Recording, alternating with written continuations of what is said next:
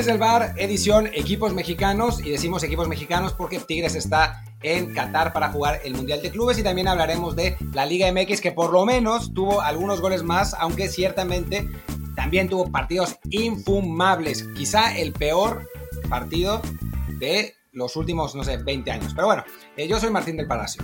¿Qué tal? Yo soy Luis Herrera. Como siempre les recuerdo que estamos en Amazon Music, Spotify, Stitcher, Apple Podcasts, Himalaya, Castro, iBooks y muchísimas apps más. Por favor, suscríbanse, déjenos un review de 5 estrellas y compartan el tweet en el que hacemos promo al programa para que así más y más gente nos encuentre y sigamos hablando de muchos temas deportivos, incluidos días como hoy en los que sí la jornada francamente, bueno, por un lado mejoró, ya hubo partidos en los que hubo 5 goles, 3, 4 goles, ya hubo un poquito más emoción en varios campos, pero sí también nos dejó ese Pumas Atlas que fue realmente para llorar, que uno dice de entrada, tendría que ser la prueba final de que no debería, en, México no debería haber fútbol a las 12 del día y sobre todo en la Ciudad de México es, es o sea, con, con Pumas en CU es la regla que los partidos sean malos y ya el del Atlas fue una cosa espeluznante, pero bueno, no fue el único también que, que excepcionó un poco. En general, ligera mejoría en promedio, pero sí, todavía nos dejan a deber con partidos así, que pues la cosa no, no pinta bien, sobre todo cuando hay esta campañita en muchos medios de tirarle y tirarle a la Liga MX y decir que otras son mejores, y por otras me refiero a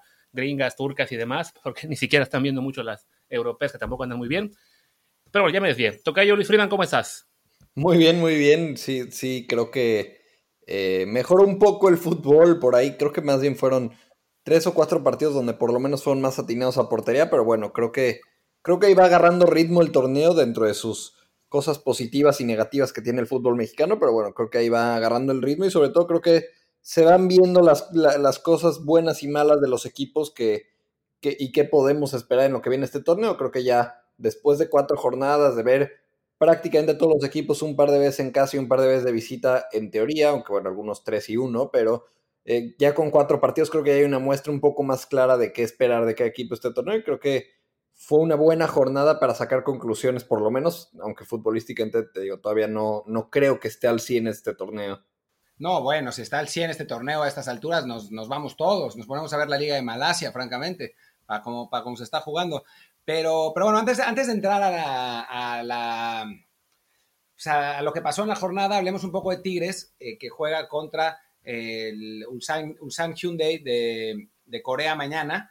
Eh, un Ulsan Hyundai que no va a tener a su eh, gran figura, Junior Negao, que se fue del equipo, literalmente se fue, ahora no, no tiene equipo. Estaría bueno que lo hubieran traído los Pumas, francamente. O sea, se ha negado a jugar con... Junior se ha negado a jugar con, con el Ulsan. Ojalá Puma te hubiera contratado en lugar de Gabriel Torres, aunque bueno, dicen que Torres es bueno.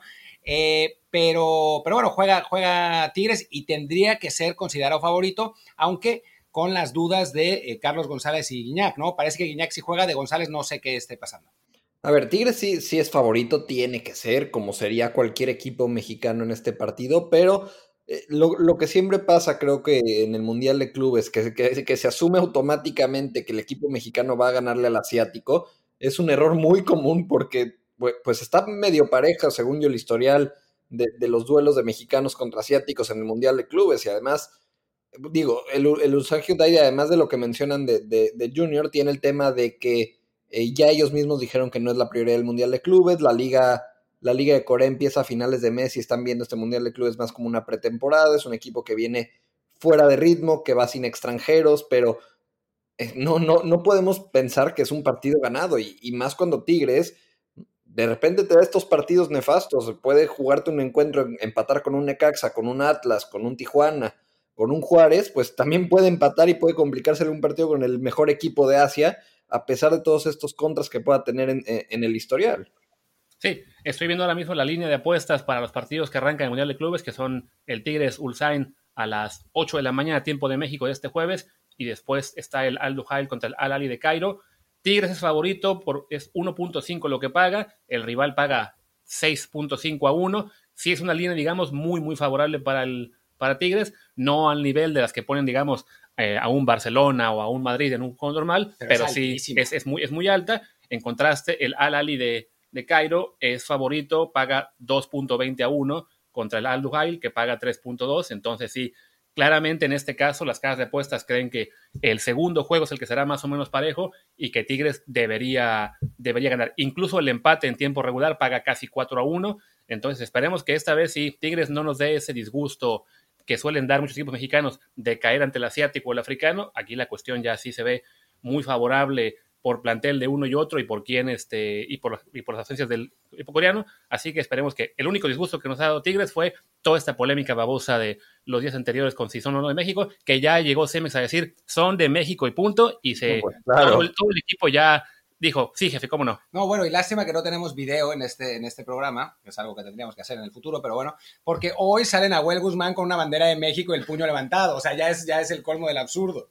Sí, bueno, es, es- es la ironía de que, de que obviamente a Cemex no le conviene que salga Nahuel a decir que, que no representan a México. Se han de haber dado de topes en cuando vieron esa declaración. Pero bueno, regresando a lo de las líneas de apuestas, para ponerlo en referencia para quienes no, no son apostadores o no entienden mucho cómo funcionan, la- la- por ejemplo, este fin de semana que va a ser Monterrey Pumas, tiene una línea similar al partido de Tigres contra el Ulsan Hyundai, es decir, en Monterrey que pa- paga más o menos lo mismo para ganarle a Pumas que, eh, que Tigres le gane a- al Ulsan Hyundai. Entonces, bueno, como Bueno, viendo- un partido... jugar a- perdón, viendo jugar a Pumas es absolutamente comprensible. Sí, bueno, que- y además viendo el partido eh, en Monterrey. Es para poner el- el- la relación, que, Tigres es claro favorito contra, contra los coreanos, pero tampoco es para que piensen que van a ganar 5-0 con la mano en la cintura. Digo, a menos de que haya un minuto de silencio y Guiñac se aproveche para hacer tres goles al principio, no creo que quede 5-0 el partido. Sí, no, digamos que o las líneas de, todos los partidos de la, de la jornada. El Monterrey es el, favorito más claro de todos en la, en la Liga MX. Y Tigres sería ligeramente más favorito de lo que es Monterrey en casa contra Pumas. Ahí nos podemos dar una idea más o menos de, de cómo ven las casas de apuestas el juego. Para, para cuando mucha gente escuche este programa, quizá ya el juego ya se jugó, porque bueno, no habrá mucha diferencia de horario entre que lo saquemos y que, y que sea el partido, pero bueno, queda ahí que Tigres parte como favorito, pero sí, con la historia reciente de equipos mexicanos en el Mundial de Clubes, esperemos que no se confíen, que salgan desde el primer minuto muy concentrados y que si meten un gol, el Tuca no se eche para atrás como lo hace siempre, porque ahí sí empiezan los problemas y nos llevamos un disgusto más con los equipos mexicanos en el Mundial de Clubes. A ver, antes, antes de pasar a la, a la Liga MX, les, les abro esta, este, este debate. Si Tigres pierde, ¿es un fracaso monumental? Pero enorme, inmenso. Con, el plantel que tiene, con el ruido que se ha hecho alrededor de este Mundial de Clubes, con tanto de, de, de demostrar que son este equipo tan nuevo, grande y con el plantel y con la inversión, yo creo que es un fracaso. Y, y cada que eliminan un equipo mexicano en esta ronda es un fracaso, pero con tanto ruido que se ha hecho, creo que sería aún más grande. Con tanto ruido y con tanto plantel, y además sabiendo que es probablemente la oportunidad más grande en un buen rato para que un mexicano se meta hasta la final.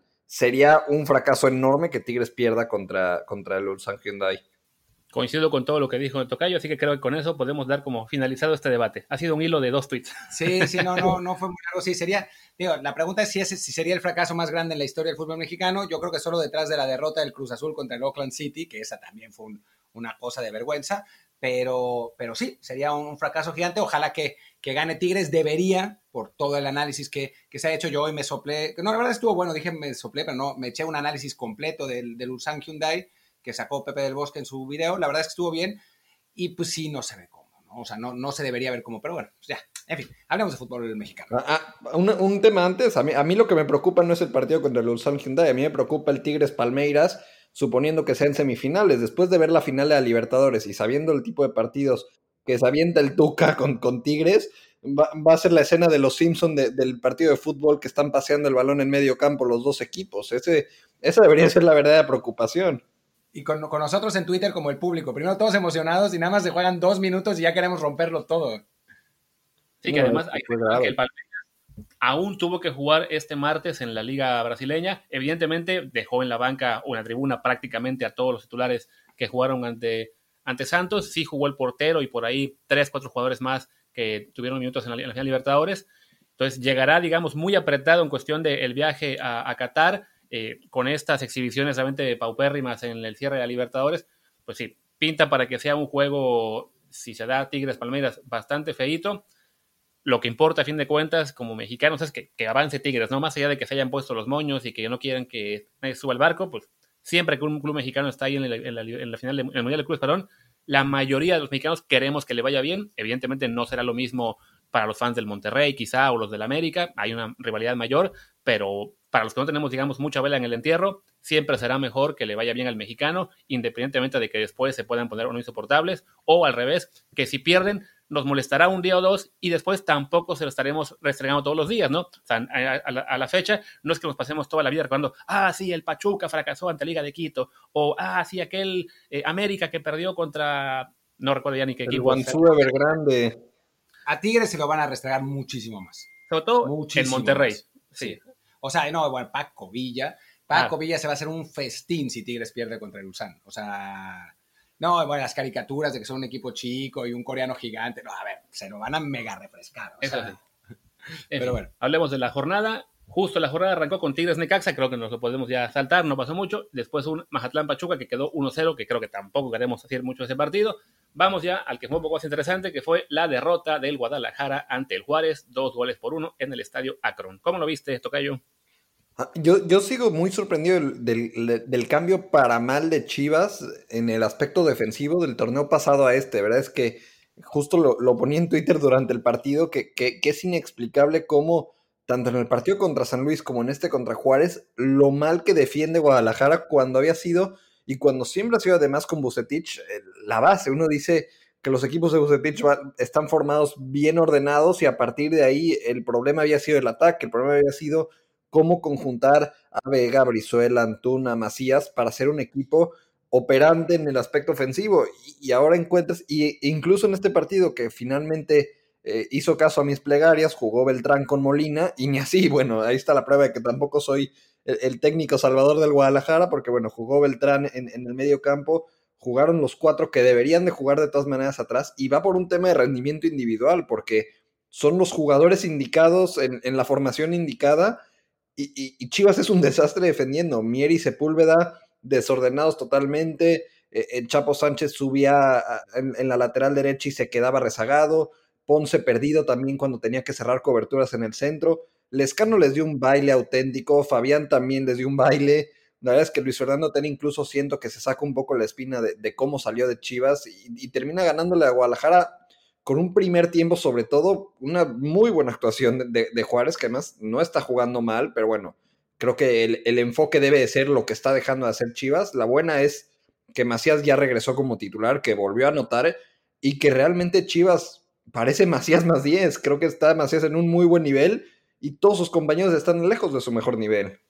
Que yo creo que ahí también es parte del problema con Chivas, de que se da por hecho que todos los jugadores van a estar siempre en el mejor nivel cuando en realidad, pues sí, el, techo de cada jugador de Chivas, fuera de Macías y un par más, no es un techo muy alto, ¿no? Sí, si juegan todos a tope, puede ser un, plantel competitivo, pero francamente, muy pocos equipos en la Liga Mexicana dirían, ah, sí, yo quiero que mis defensas sean Sánchez, Mier, Sepúlveda y Ponce. O sea, son jugadores que en algún punto pueden tener un buen rendimiento, pero no son, ni, yo creo que ninguno de los cuatro, digamos, jugadores muy por encima del promedio de lo que es la Liga MX. Yo creo que, que Chivas tiene un problema serio, que es que su afición consiente demasiado ese equipo.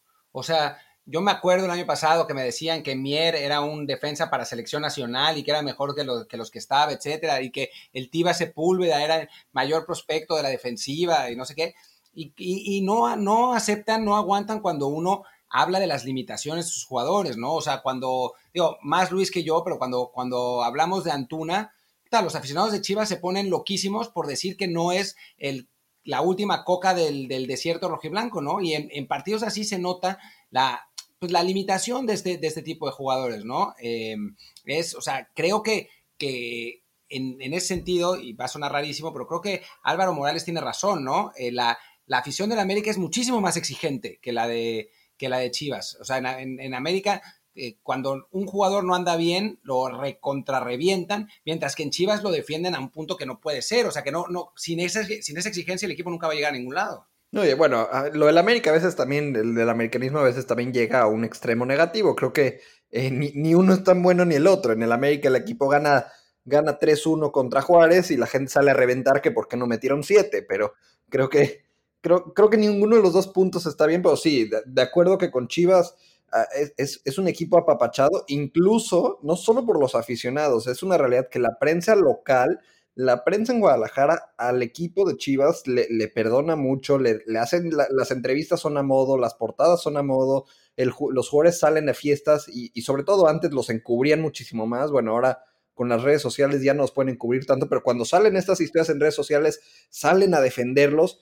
Es un equipo muy apapachado en general. El tema de, los mexicanos obviamente juega un factor importante, pero al final del día eso es lo que sucede, que tienes a jugadores de un nivel eh, mediano, por así decirlo, o que no son las figuras de la liga y, que no son ni siquiera seleccionados nacionales. Chivas tiene 11 mexicanos en la cancha y de repente dos están en la selección. Si es el equipo de mexicanos, si es uno de los más competidores, tendrían que estar cinco o seis convocados a la selección, porque ni el Chapo Sánchez, ni Mier, ni Sepúlveda, ni Ponce, ni Molina, Beltrán en algún punto seguramente estará, ni, ni Brizuela hoy en día, Antuna a veces sí, a veces no, son jugadores de, elite de la Liga Mexicana. Entonces, sí, cuando están en su mejor nivel y, de repente se enfrentan en un partido contra América en la liguilla pasada, en un muy buen nivel llegó Chivas embalado, sí te alcanza para competir. Pero cuando vienen los momentos malos y además todos al mismo tiempo, tienes a Chivas convertido en un equipo de media tabla para abajo, como fue lo que pasó en este partido con Juárez. Que además no es, no es que esté de media tabla para abajo, está en lugar 17. Digo, tienen el consuelo de estar encima del Atlas, pero está en el lugar 17 y eso es, ya, van cuatro partidos, no pasa nada, pero es inaceptable para Chivas estar en, ese lugar. No, a mí, a mí me hace, y, lo peor para Chivas es que probablemente va a ser último, porque bueno, Atlas juega contra Santos, que es el duelo de, los nuevos hermanos, eh, y además es en, es en Guadalajara, y a, Chivas le toca visitar a León el lunes. Yo, yo no veo un escenario en el que Chivas pueda competir visitando a León, incluso yo creo que ese partido estaría más cantado que el de Monterrey recibiendo a Pumas. Bueno, pero Santos es super líder. Pero visita al hermano en el grupo de las aguas turbias de Orlegui, entonces no, no, no, garantizaría nada ahí. Estoy impactado por las implicaciones de lo que el compañero Friedman está diciendo. Hay, hubieron llamadas y tentaciones al oído. David Medrano te va a sacar un rumor en contra, ¿eh? eh, eh periodista pagado por las casas de apuestas eh, ataca. Y justamente a Grupo Orlegui, que bueno, también sabemos que, es que Iraragori tiene muy buena amistad con, David Medrano, pero bueno, ya, ya no digo más. Luego las palabras pueden irme en mi contra. Sí, eh, cuidado, capaz que la, que la próxima semana aparece un reportaje de Tebasteca como empleado de Media Pro. Así que. Los reportajes especiales que, con, con, cero intereses ocultos, pero bueno. Exacto. Pues bueno, pasemos al siguiente partido de la jornada, el que, digamos, el que cambió más la, actitud de algunos fans que estaban todavía muy enminados con su equipo y de repente como que se quieren ilusionar, como que quieren, como que parece que ahora sí, que es Cruz Azul, que le mete cuatro goles a uno al superpoderoso Gallos Blancos de Querétaro. ¿Qué tal ese partido? No les quiero decir se los dije, pero se los dije, que Cruz Azul eh, había jugado no tan mal los primeros dos partidos, había perdido por circunstancias, jugó un partido horrible en Pachuca para sacar el resultado como fuera, y que a partir de esa victoria seguramente iban a venir mejores cosas. Y, al final del día, un partido en casa contra Querétaro, que es un equipo además que en casa suele sacar buenos resultados, pero fuera de ella enseña su realidad. Y, y Cruz Azul regresó a la línea de cuatro, ahora sí, con, con el Shaggy Martínez como lateral, Escobar en la central, el, el medio campo ideal, por así llamarle, con Alvarado, Romo, Pineda y Vaca, tienes ahí un, muy buen medio campo que en algún punto, antes de la pausa por, por COVID y cuando empezó el siguiente torneo, era el mejor medio campo de la liga y lo retomó. Y además, bueno, jugó Chaco Junior y regresó el cabecita y claramente se terminó viendo un equipo que tiene un muy buen plantel. Eh, en este caso sí tiene un plantel para competir bastante quizás yo, sigo creyendo que le falta un defensa central en lugar del Cata Domínguez. Ya ficharon a, Alexis Peña, pero no creo que claramente sea la solución. Pero fuera de eso es un plantel bastante sólido y se terminó viendo que, tiene con qué. Incluso, bueno, regresó eh, Pablo Aguilar entrando de cambio y creo que justamente ahí va a estar esa solución. Si además tienes a Elías, tienes a Misael, tienes a Yotun. Eh, yo creo que es un equipo que tiene para competir, que necesitaba quitarse la presión, se la quitó ganándole a Pachuca y ahora pudo dar una buena exhibición, no lo convierte automáticamente en el máximo candidato a campeón por meter cuatro goles en un partido, pero sí es, y, lo era antes de este partido también, uno de los cuatro equipos candidatos a ser campeón. Sí, no, dos, un poco más largo. Sí, perdón, eh, dos, dos eh, reflexiones. Eh, primero que nada, la, negativa, que es que enfrentó al equipo que quizá por plantel es el peor de la primera división, ¿no? O sea, más allá de que haya ganado Pumas la semana pasada, o sea, si, si uno ve eh, la, alineación de, Querétaro, son esencialmente, salvo el caso de Valencia, son esencialmente jugadores del ascenso, de la, de la expansión, ¿no? Entonces, también hay que, hay que llevar eso, eso con calma, eso por un lado. Pero por otro lado, si uno ve el plantel de Cruz Azul, si es un equipo que tiene que estar entre los 3, 4 mejores del torneo, ¿no? O sea, como lo estuvo la temporada pasada. O sea, la temporada pasada Cruz Azul fue el mejor equipo del torneo hasta la fecha por ahí 15. Después empezó a, no menos, como 13. Después empezó a caer, cayó hasta el punto de terminar en cuarto lugar y terminó perdiendo con Pumas las semifinales, pero, perdón, en tercer lugar. Pero, pero, o sea, si analizando el equipo que tiene Cruz Azul, pues es que es para, para que esté entre los primeros 5 o 6 sin, sin mayor problema. Y bueno, creo que, creo que lo va a estar. Lo, que decíamos es que esos dos primeros partidos del torneo que empezó perdiendo, yo, yo decía también que era mucho el, golpe anímico, que, que, bueno, no solo por la derrota de Pumas, por la derrota de Pumas y, todo lo que pasó y todo lo que se desencadenó dentro del equipo, en, técnico, en directiva, en, en, hasta las tan mencionadas llamadas misteriosas y todo este tema, dejó un equipo golpeado anímicamente y creo que ya que logren pasar ese bache, al menos de aquí a la próxima turbulencia, porque sabemos que va a haber alguna próxima turbulencia dentro de Cruz Azul, debe de ser un equipo de los que mejor jueguen en la liga y que tenga que alcanzarle para acabar. Uno esperaría entre esos primeros cuatro, que son los que avancen primero a cuartos de final. Por ahí, si, si no logra consolidarse un poco más, a lo mejor acaba en un quinto o sexto, pero bueno, hasta, hasta ahí. Y bueno, sabemos que la prueba real de Cruz Azul va a ser que estos momentos turbios no se den durante la liguilla.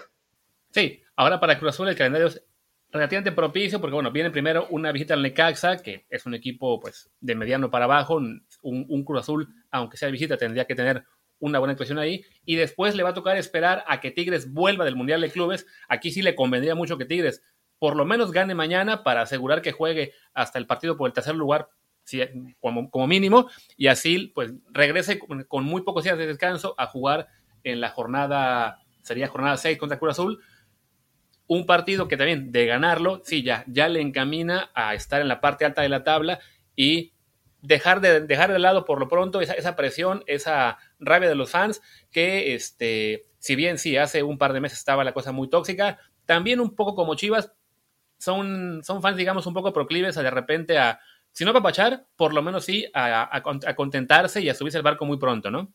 Los únicos que, que, la afición de Cruz Azul ya tiene señalados y no veo cómo se quiten ese, ese manto son el Cata Domínguez y, Corona. Uno ve el, el, Twitter Cruz Azul o la gente que, que sigue al equipo, cómo se expresa del equipo y sí, se, emocionan y, le ven posibilidades, pero al Cata ya no le perdonan una y a, Corona ya también lo tienen e, e, entre dos cejas porque los volvieron al final del día, creo que fueron los, los chivos expiatorios de esa derrota contra contra Pumas, aunque bueno, Corona ni jugó, pero los ven como los repetidos o el, común denominador en todos estos fracasos de Cruz Azul, son los únicos que llevan más de cinco años en el equipo y bueno, la gente que, cree que estas derrotas son un, son un tema de, de, ellos dos por ser los que han estado en todas, dicen, bueno, que no estén y, ya con eso va a mejorar todo. No, no, no comparto la lógica, pero hasta cierto punto le entiendo, sobre todo en el tema del Cata, que sí va acompañado de un tema de rendimiento. Con Corona no creo que aplique tanto.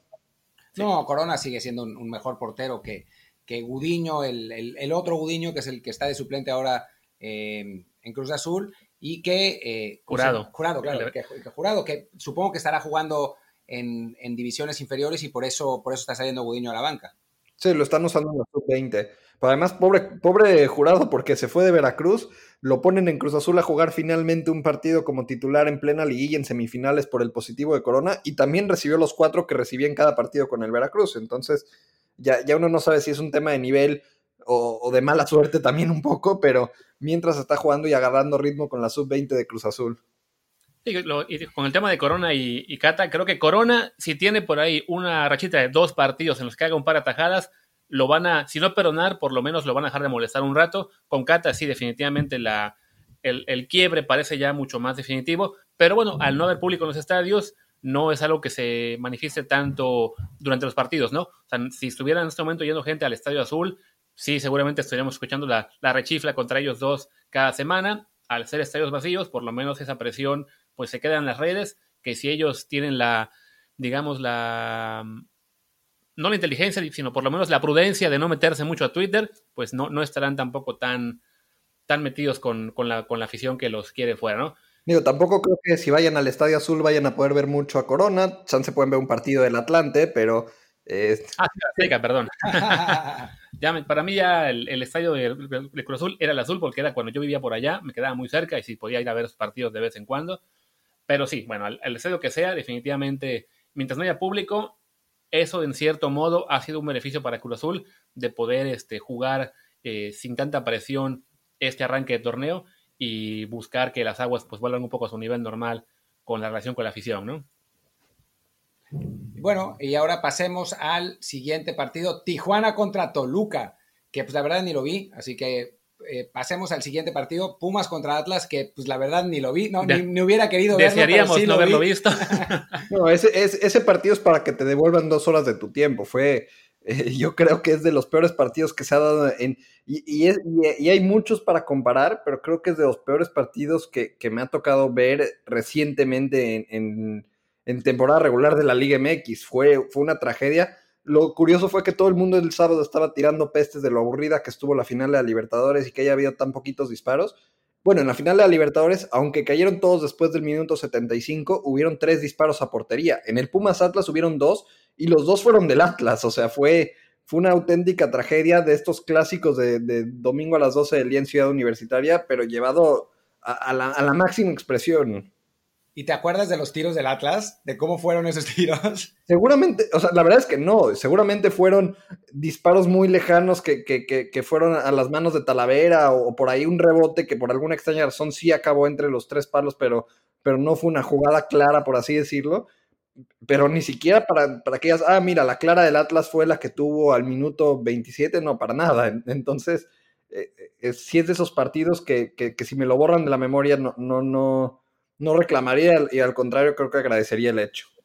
Sí, de hecho, solo Puma, Pumas fue el que tuvo la, más clara en, una, en un corner que me parece que Peina Montejano o, alguien así le queda a Bigón solo en el área chica para definirla le queda un poco alta y entonces Vigón trata de tirar una tijera que le sale pues, como el resto del partido. O sea, si hubiera habido aficionados en la tribuna, uno se hubiera llevado un bonito balón de recuerdo, eh, pero fuera, fuera de eso nada más, ¿no? Y en, el caso de Pumas, eh, pues creo que, que sigue sufriendo con, la falta de Carlos González, ¿no? Eh, más, que, más que la de Dineno, que sí es importante, pues Carlos González como segundo punta era el que se, el que se votaba, el que recibía los pelotazos largos, mantenía el balón, abría hacia donde aparecía Iturbe, donde aparecía Carlos Gutiérrez, eh, para que, se entraban y, los, los, dos puntas, tanto eh, González como Dineno, eh, podían, podían rematar. Digamos, ese era el, el, estilo que, tenía Pumas, ¿no? esos balones directos, los nueves con, contacto, después desahogando al, al, extremo, el extremo se entraba y el otro nueve anotaba.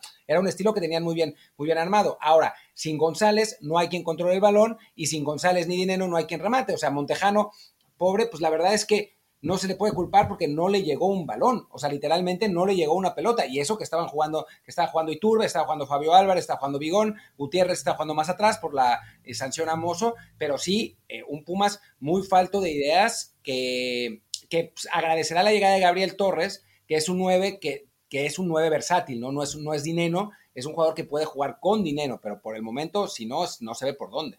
Sí, creo que lamentablemente para Pumas si Gabriel Torres no resulta ser un, super fichaje, creo que no va a tener Pumas las herramientas para competir en el ataque. Porque sí, lo que mencionas es cierto, porque antes de que llegara Dinero, eh, Carlos González se echaba este equipo al hombro. Incluso, bueno, tuvieron ese torneo en el que acabaron en, me parece que fue en cuarto lugar, que, que era Carlos González y parecía a veces 10 más porque realmente sí, era el hombre que ganaba en los despejes, que retenía el balón, que le permitía a jugadores como Mora, como Martín Rodríguez incorporarse al ataque y que ahora no lo tienen. Digo, fue un golpe doble, como dices, que no esté Gutiérrez y que, no esté González, perdón, y que encima se haya lesionado a Dineno.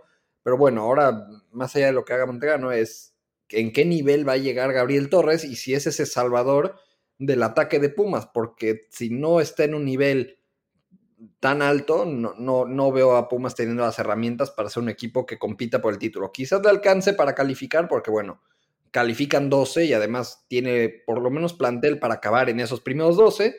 y está muy bien dirigido, pero bueno, no creo que tenga las aspiraciones para ser campeón definitivamente. En lo que con Pumas ya vimos un poco en lo que fue el torneo pasado, lo que hablaba yo de Guadalajara, ¿no? Una plantilla mediana que sí, la de Pumas el torneo pasado jugó a tope prácticamente los 11 jugadores cada partido y los, y los de relevo, pero que en promedio pues es eso, ¿no? Una plantilla medianita con jugadores por ahí como era en su momento Carlos González y también lo es Dineno, sí, por encima de la media, de los que quedan ahora, creo que Johan Vázquez está teniendo una, un despegue importante, no se puede tampoco olvidar a Talavera como una pieza clave en este equipo, pero sí, bueno, este torneo eh, lo, normal es que Pumas regrese un poco hacia su, su nivel real, lo que, lo que se puede esperar de, de la plantilla eh, en comparación al resto de la liga, y eso nos lleva a que ese puesto que está ahora mismo, que es el décimo, pues está mucho más cerca de la realidad del equipo de Pumas que aquel segundo que logró el torneo pasado, ¿no? Yo espero, pues siendo fan de Pumas y conociendo mejor sus jugadores, que mantengan un, buen rendimiento con, con la línea a cargo y, con, ahora con la llegada de Torres y que se logren colar por lo menos entre el séptimo y octavo lugar, pero sin que esto sea una papachar como el de Chivas, sí comprendo que no, no es muy factible pensar que volvamos a ver a Pumas en el segundo puesto general. Y, la otra es que, que, al Atlas hay que exigirle mucho más. Es algo que hemos mencionado en las primeras semanas del torneo y es que están en último lugar, es apenas el primer punto que suman y tiene plantel para mucho más. Sí, el, golpe de la lesión de Furch obviamente cambió los planes del equipo para el torneo, pero uno ve el plantel del Atlas y no está para ser último lugar de la tabla con un solo punto, con además cero goles anotados en lo que va el torneo. Eso, e, e, eso sí es una losa que a mí me parece un fracaso porque eh, hablando otra vez de Grupo Orlegui, han ido han ido deshaciendo a Santos los últimos torneos para ir armando un Atlas competitivo y sigue sin ser un equipo competitivo. Pues sí, vamos, vamos a ver, ¿no? Había empezado muy mal, es, no había empezado muy mal, está muy mal, es el peor equipo de la liga, pero, pero sí, contra Pumas por lo menos se le vio una solidez que no eh, se, le, había visto. Y bueno, pues pasemos ahora al, partido de, tus Águilas del América, que pues ya, ya podemos decir que es Naveda y 10 más. No, es, eh, se puede decir, se puede admitir y, con gusto se hace, porque creo que lo de Naveda ha sido la, gran sorpresa en lo que va este inicio de torneo. Mm, creo que nadie se hubiera esperado que este chico de 19 años que no había ni figurado con, con, el Piojo, ni siquiera, creo que ni siquiera había debutado. Yo no, yo no recuerdo que hubiera debutado con, el Piojo y que de repente aparece con, Solari y aprovechando las ausencias de, Aquino y de, y de Sánchez se, volvió la base del equipo, se volvió el, hombre clave del América, un, chico de 19 años, hasta hace unas semanas totalmente desconocido. Y bueno, hablando de lo que juega el equipo, a mí me parece, ya sé que los, las novias, por así decirles, de, Miguel Herrera van a seguir hablando cada semana de que cómo este equipo juega igual o peor que el, que el de Herrera. A mí me parece que cada vez más se nota lo que, a lo que quiere jugar Solari. No es tampoco una, una máquina de fútbol ni nada por el estilo, ni ni, el, solarismo está derrochando en Coapa, pero es un equipo que, por lo menos ya tiene muy claro qué es lo que quiere hacer y cómo lo quiere hacer. Quieren tener el balón, quiere eh, usar a, un par de, pivotes, tener abiertos a dos futbolistas, tener a un, a un, 10, por así llamarle, y un solo punta. Y, se está viendo bien. A mí me parece que cuando regrese Pedro Aquino, cuando esté la opción de, de, Sánchez, el, el, cachorro en el medio campo, habrá que ver este tema del español, que bueno, punto aparte lo de Fidalgo, a mí, a mí no me gustó ese fichaje, no porque venga de segunda, no porque nadie lo conozca, sino porque creo que ese cupo de extranjero hubiera sido mejor usado si se quedaba abierto para eh, registrar a Nico Castillo, que se supone debería de estar listo para finales de marzo. Yo preferiría tener la opción de tener a un delantero que en algún momento fue el de lo mejor de la Liga MX y tenerlo disponible para las últimas jornadas y la liguilla, que a un Fidalgo que no sé si va a aportar más de lo que te aporten Córdoba, Suárez, el propio Naveda, eh, el Cachorro Sánchez. Entonces, habrá que ver a Fidalgo, pero no, no se me hace que haya sido inteligente gastarse ese cupo de extranjero, no porque él tenga algo de bueno o malo respecto a su fichaje y que además, bueno, ahora con tanto ruido que se ha hecho, hay que ver cómo le cae la presión. De repente un jugador que viene en la segunda de España de, de pasar totalmente discreto, a que ahora se hable de él como el fichaje del América y la bomba y que todas las preguntas sean alrededor de él y que cada minuto que tenga en el campo lo van a evaluar como si hubiera sido el gran fichaje, pues habrá, habrá que ver cómo maneja la presión este, este chico también.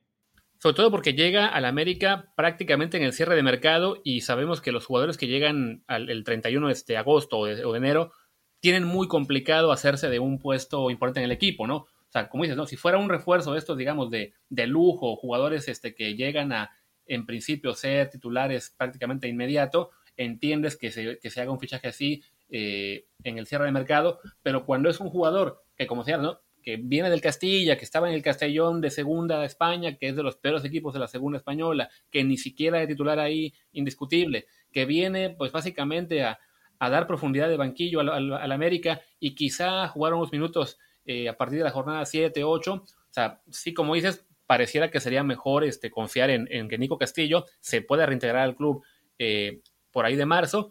Quizá también eso sea un poco una admisión tácita de que no, no esperan que regrese en buena forma o que realmente se pueda recuperar de aquí a, marzo.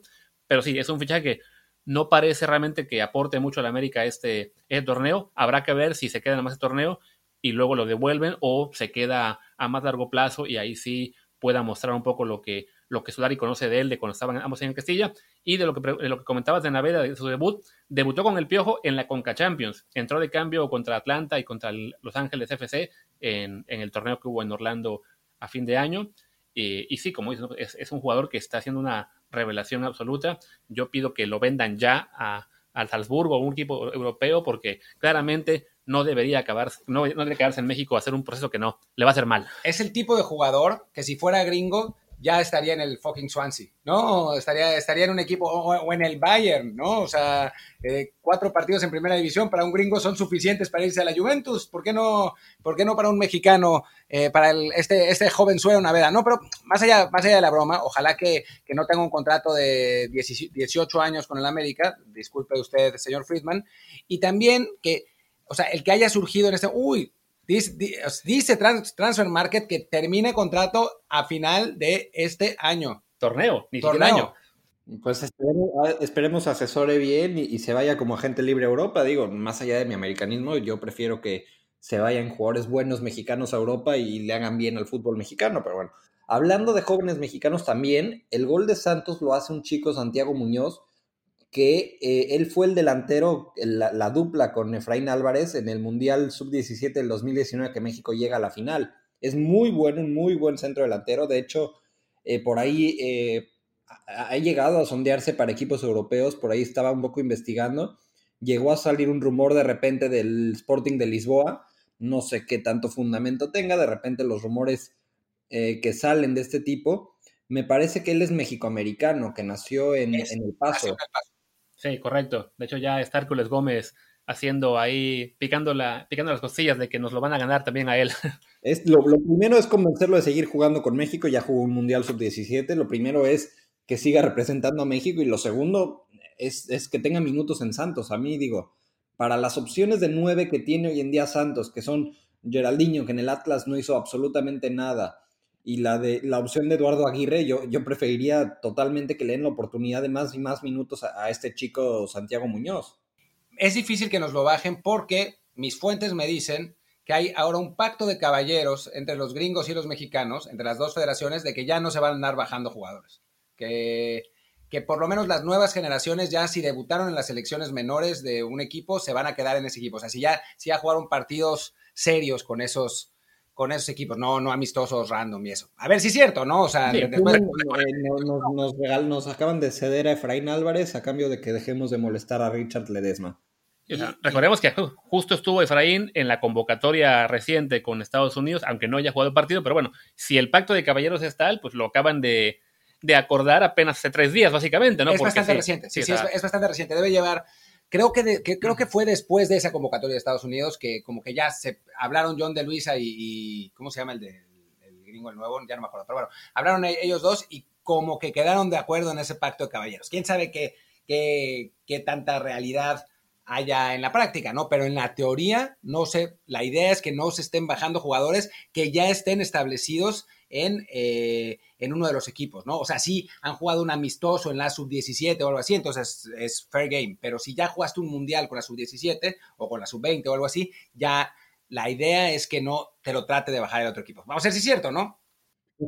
Creo que nos conviene, al menos lo, estoy tratando de, analizar si nos conviene o no. Creo que sí, porque, eh, bueno, es, muy tentador de repente que, chicos que aquí los tenemos en 17, en 20, de repente tarde en venir el llamado para la selección mayor y ahí llegar a Estados Unidos y, se los arrebatara. Creo que por ahí es por donde sale un poco más beneficiado México en ese trato, pero bueno, al menos en reacción inmediata lo importante creo que sí es mantener a Efraín Álvarez, porque creo que sí es eh, un talento generacional que ojalá saliera del Galaxy hacia Europa pronto y que, y que sí siga representando a México. Wow, no, yo no lo veo así para nada. O si no, por ejemplo, el que está, ahora se llama Alex Ávila, si no me equivoco, el que ya está prefichado por el City, que también está con México. Sí, es el tipo de jugadores que, porque están siempre en Estados Unidos, son los, los, mexicoamericanos, el 90% está estudiando o, y, y desarrollándose en Estados Unidos, es mucho más factible que, que Estados Unidos les pueda estar tocando la puerta con llamados a partidos como el Trinidad y Tobago eh, a cada rato, mientras que México, ahí sí, para darle oportunidad a un jugador eh, mexicoamericano en selección mayor, es un camino mucho más pesado, ¿no? O sea, no, por lo general, cuando México hace un partido fuera de fecha FIFA, lo que hace es llamar a, los jugadores de Liga MX, que sí tenemos, digamos, una base de 20, 30 jugadores menores de 23 años, 25 quizá, que, se pueden ganar ahí la oportunidad de mostrarse, mientras que Estados Unidos, pues sí, arma estos amistosos contra Trinidad y Tobago y algunos más, y dice así, ah, llevemos ahí a los chavitos de 18 años que también tienen más oportunidad de jugar en la MLS, porque ahí sí de que a los 18 ya juegas y te dan titularidad inmediato. En México es una cuestión, digamos, más, más apretada. Lo vemos ahora con Santiago Muñoz, que apenas está jugando lo que fue su segundo partido en primera y mete su primer gol. Pero bueno, ya nos estamos quizá desviando de tema. No, está bien, creo que, creo que es interesante, ¿no? Eh, digo, yo sé que nos estamos pasando de tiempo, pero pues nos queda nada más el partido de León. Eh, y creo que es interesante porque justo había dicho Jazz Corona que, eh, pues que era momento de que Santiago Muñoz debutara y que, hiciera, que, participara, porque el otro delantero de esa final sub-17 que juega México, que es Cayo, jugó la final de la, de la Libertadores, ¿no? Y que, que Muñoz no, no, no hubiera jugado, pues era un, golpe para el, fútbol, para el fútbol mexicano, sobre todo en un equipo como Santos que sí utiliza jóvenes, ¿no? Pues bueno, entró, metió gol y perfecto. De acuerdo. Y bueno, ahora sí, hablemos de lo que fueron los últimos partidos de la jornada. Primero, el León contra San Luis, un juego que un amigo nuestro se quejaba al medio tiempo de que, ah, ahora ni siquiera el León juega bien y corte A, el León le da una patiza al San Luis en el segundo tiempo, queda 3 a 1. Así rapidito, Tocayo, ¿cómo viste ese partido? Sí, bueno, creo que, creo que León va, va de menos más, si es un equipo al que le pesó eh, la, poca, la poca pretemporada o el poco tiempo entre los torneos, también que tuvo un brote ahí de, de, COVID dentro del equipo y que de a poco están recuperando a ciertos jugadores. Eh, pero al final del día creo que es el equipo que más idea tiene a lo que quiere jugar y aunque tenga ausencias, al final del día creo que eh, termina imponiéndose y que además tiene un muy buen plantel. Creo que la llegada de Dávila creo que fue clave para que León se mantenga como un candidato al título. Creo que varias veces señalé durante el torneo anterior que, a, que a, León le faltaba ese 9, porque Gigliotti no era el 9 para el estilo de juego de León, este fútbol de posesión y de repente estos trazos eh, eh, verticales, intercambios de posiciones y, tanto fútbol de variantes que generan Brice y que Gigliotti era un 9 clavado. Y ahora con Dávila que además puede jugar por el centro, lo puedes botar al costado, entonces puede entrar alguien del medio campo a, a ponerse como una especie de falso 9 me parece que es un equipo que con Dávila ganó muchas variantes y que además, al tener tanta posesión y, tener tanto dominio de los partidos, pasa lo que pasó en este, que aunque se fuera al medio tiempo 0-0, eh, al final en el segundo tiempo termina eh, el talento y, la propuesta de juego ganando y termina pasándole por encima a un equipo que, bueno, es relativamente humilde como es el de San Luis. Sí, no, el León en ese momento ya consigue su primera victoria del torneo, llega apenas a cuatro puntos, pero bueno, también tiene un partido pendiente. Lo más seguro es que ahí sí, por lo que hemos visto de este equipo en el último año y medio, va a subir rápido en la, en la tabla. Le viene ahora un juego, pues iba a decir complicado, pero tocan las chivas, así que perdón, creo que lo van a ganar. Ya después se viene algo más duro contra el Tijuana, que es el equipo que ha, arrancado bastante bien el torneo. Y si quieres, hablemos, pues muy repito lo que fue el Puebla Monterrey, un partido que acabó 0-0, también bastante flojito, aunque eh, justificaba o explicaba el Vasco Aguirre que bueno, que eh, su plantilla estaba todavía muy, muy golpeada por todo lo que fue ese brote de coronavirus, por muchos jugadores que no pudieron entrenar, que tienen a la familia contagiada, entonces que por lo menos por ahí se podría comprender que el, nivel no fuera el ideal, ¿no? Sí, creo que, creo que el equipo de Monterrey está distraído, así como y entre golpeado por, por ausencias, entre poco entrenamiento en conjunto y la distracción de todo lo que ha pasado, incluso menciona, o sea, incluso lo de Tigres, por cómo funciona la burbuja de Monterrey, hasta todo lo que se está hablando de Tigres termina influyendo en la concentración de rayados. Parece, parece un poco absurdo, pero como funciona eh, la burbuja del fútbol regio, sí, sí, sí termina teniendo un impacto y que se hable todo esto de la representación y que le pregunten a Aguirre y que saquen videos de cuando ellos fueron al Mundial de Clubes y que el COVID y que si Funes Mori jugó contagiado, que si sabían, que si no sabían. Mucho ruido alrededor, todo, todo lo que ha sucedido alrededor del plantel. Terminas teniendo un equipo que salió, yo, yo digo, no, no, no encajado, no, no conectado con el partido. Y Puebla tiró el camión atrás. Eh, fue, esa es la otra realidad. Puebla quería su puntito. Larcamón tiró el camión y terminaron sacando un empate que, bueno, para las aspiraciones y la propuesta de Puebla no es malo contra el plantel más fuerte de la liga. No, la verdad es que el resultado para Puebla está bastante bien. Ha sacado resultados, digo, no, no le ha ganado, pero le sacó resultado a Cruz Azul, ganándole, y después a, Monterrey, que no es, la verdad es que no es poca cosa, ¿no? Digo, el problema es que después perdió con Tijuana, pero, pero pues enfrentó a Chivas, a Puebla, digo, a Cruz Azul y a, y a Monterrey ahora, y pues no, no perdió con ninguno de los tres, ¿no? Que para un equipo humilde, digamos, de los, con los recursos del Puebla, pues son, son resultados importantes. Habrá que ver el sábado que visitan al América, qué, versión del Puebla tenemos, sobre todo si tiró el camión en casa contra Monterrey, creo que podemos esperar probablemente lo mismo en el Azteca y que será la prueba para Solari, si, si puede o no romper al equipo de Puebla, creo que tendría que, que hacerlo, pero no, no, no, me gusta asumir resultados en la Liga MX porque el, el 80% de las veces te vas a llevar una sorpresa, pero parecería que América tendría todo para ganar la Puebla viendo la propuesta que tuvieron ambos equipos en su último partido.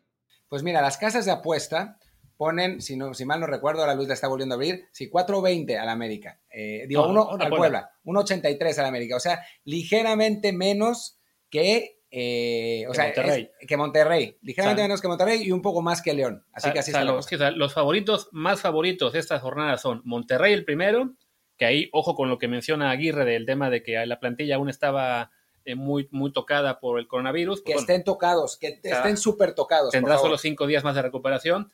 Después es el América, después el León. Son los tres equipos que pagan abajo de 2 a 1. Entonces son los juegos en los que en teoría eh, las casas de apuesta ven más claro al vencedor. También coincide que son tres equipos de la parte alta que juegan de locales, entonces pues no es muy, eh, no es muy raro pensar que pueden ganar los tres. Ya de ahí te, tienes que ir hasta, si no me equivoco, a Cruz Azul, que es el siguiente favorito de, la, de, la, tabla. Ahí sí, aunque juegue contra Necaxa de visita. Y bueno, y de Monterrey también señalar que pese al empate, digamos así, un, un partido pobre, que además también tuvieron un partido pospuesto por todo este tema de brote, pues es un equipo que está cuarto general, siete puntos en tres partidos. Entonces, si se logra reponer y sobre todo si le saca el partido a, Pumas este fin de semana como espera, pues es un, digamos, uno de los favoritos tempranos para ponerse en la parte alta de la tabla y quizá en la parte más, más alta y escaparse aprovechando un poco pues lo que fue el arranque lento de León, el que Tigres tenga que irse a, a Qatar y volver, que el América esté también en, este, en esta labor de reestructuración, pues Monterrey le pintan bien las cosas, más allá de haber superado este brote de coronavirus que sí les golpeó mucho, ¿no? Sí, creo que ah, jugó con medio equipo, creo que lo que decía yo del, del, desconcerte de todo lo que está pasando, pero para mí Monterrey sigue siendo el, mejor plantel, creo que además Aguirre es muy buen técnico, por, algo la trayectoria que tiene en Europa y creo que al final del día, incluso creo que nos compartían justamente a nosotros en redes sociales alguien... Eh, la proyección que ponía Monterrey como 25% de probabilidad de ser campeón. A mí me parece exagerado, pero eh, creo que sí es el máximo favorito, aunque bueno, habrá que ver cómo van avanzando a partir de este, de este brote de COVID, de juegos pospuestos y los resultados que vayan viniendo y las recuperaciones cómo se vayan dando. Si fuera un torneo a puntos, sí. Al ser de ya es cualquier cosa. Ahora sí, Luis. Sí, eso es no mencionar que es una proyección que nos pasaron del sitio 538. Eh, es un sitio que, se refiere mucho a estadística, probabilidades, tienen un modelo matemático que aplican a básicamente todas las ligas del mundo. Entonces, como ejercicio matemático, sí, ver a Monterrey como el equipo con más posibilidades, pues sí tiene su lógica, sobre todo si fuera puntos, o sea, podríamos decir que es el más favorito para quedar como líder general, pero ya, en la liguilla todo puede pasar y los propios rayados lo saben después de que el año pasado los echara el Puebla en casa en un juego a un solo partido, ¿no? Pero bueno, pues creo, Tocayo, que ya es momento para irnos despidiendo. Tú tienes eh, equipaje que hacer. Nosotros tenemos que, no sé, menos, algo, algo menos divertido que pensar en ir a Tampa. No, sí, yo tengo shows. Es que es, es la semana del Super Bowl nosotros tenemos que trabajar y Luis Friedman se va a ir a cubrirlo, así que huevos. Cada quien va a trabajarlo de su manera, pero bueno, ahí, ahí estaremos comentando. No, no sé todavía qué día de la próxima semana, pero seguramente estaremos conectando. Tampoco prometo ver mucho Liga MX este fin de semana. Trataré de buscar los juegos completos y los highlights para que podamos la próxima semana retomar la plática de Liga MX, o si no, por lo menos de, de lo que fue el Super Bowl visto desde el estadio con, la vida COVID. Sí, no, valdrá la pena esa, ese enlace, aunque después digas que el América es el mejor equipo del mundo por haberle ganado 1-0 al Juárez, no sé contra quién Juárez estás. Pero bueno, eh, pues muchísimas gracias, eh, Luis. ¿Dónde te pueden encontrar? Eh, me pueden encontrar en Twitter como arroba Friedman Luis, F mayúscula y L mayúscula. Bueno, yo soy Martín del Palacio, mi Twitter es arroba Martín DLP. Yo soy Luis Herrera, el mío es arroba LuisRHA y el del programa es arroba desde el bar POD, desde el bar pod.